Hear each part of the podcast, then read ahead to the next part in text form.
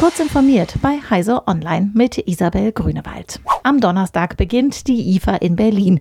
Nachdem wegen der Corona-Pandemie Technikmessen auf der ganzen Welt ins Internet verlagert wurden, wagen die Messemacher ein Experiment. Sie wollen die IFA nicht nur im Netz als Wachstums- und Innovationsmotor der Branche unter Beweis stellen, sondern auch ganz analog auf dem Gelände unter dem Funkturm.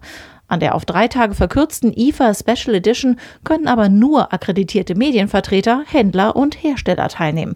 Und statt des gesamten Messegeländes stehen nur vier Hallen im Südbereich sowie der Citycube zur Verfügung. Knapp 100 Aussteller sind vor Ort vertreten.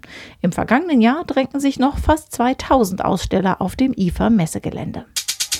Wegen einiger Probleme nach dem Update auf Firefox 80 hat Mozilla Version 80.0.1 veröffentlicht.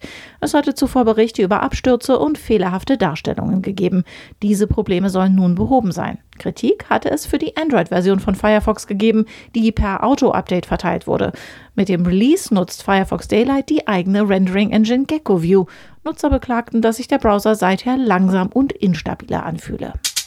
Eine Stellenanzeige Amazons lässt tief blicken. Gesucht wurde ein Intelligence Analyst für das Global Intelligence Program, also das weltweite Spionageprogramm der Amazon-Abteilung Global Security.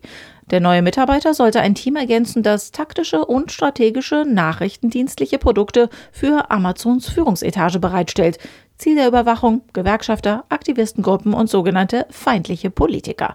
Nachdem das US-Nachrichtenmagazin Business Insider Amazon Gelegenheit zur Stellungnahme eingeräumt hatte, verschwand die Stellenanzeige. Gestochen scharfe Bilder der Feinstruktur der Sonne hat das größte europäische Sonnenteleskop Gregor auf Teneriffa aufgenommen. Mit dem Gerät konnten die Forscher Details von nur 50 Kilometern auf der Sonne auflösen, teilte das Leibniz-Institut für Sonnenphysik in Freiburg mit. Dies sei, als würde man eine Nadel auf einem Fußballfeld aus einer Entfernung von einem Kilometer perfekt scharf sehen. Mit der neuen Optik des Teleskops können die Wissenschaftler nun beispielsweise Magnetfelder, Turbulenzen, Sonneneruptionen und Sonnenflecken detailliert untersuchen. Diese und weitere aktuelle Nachrichten finden Sie ausführlich auf heise.de.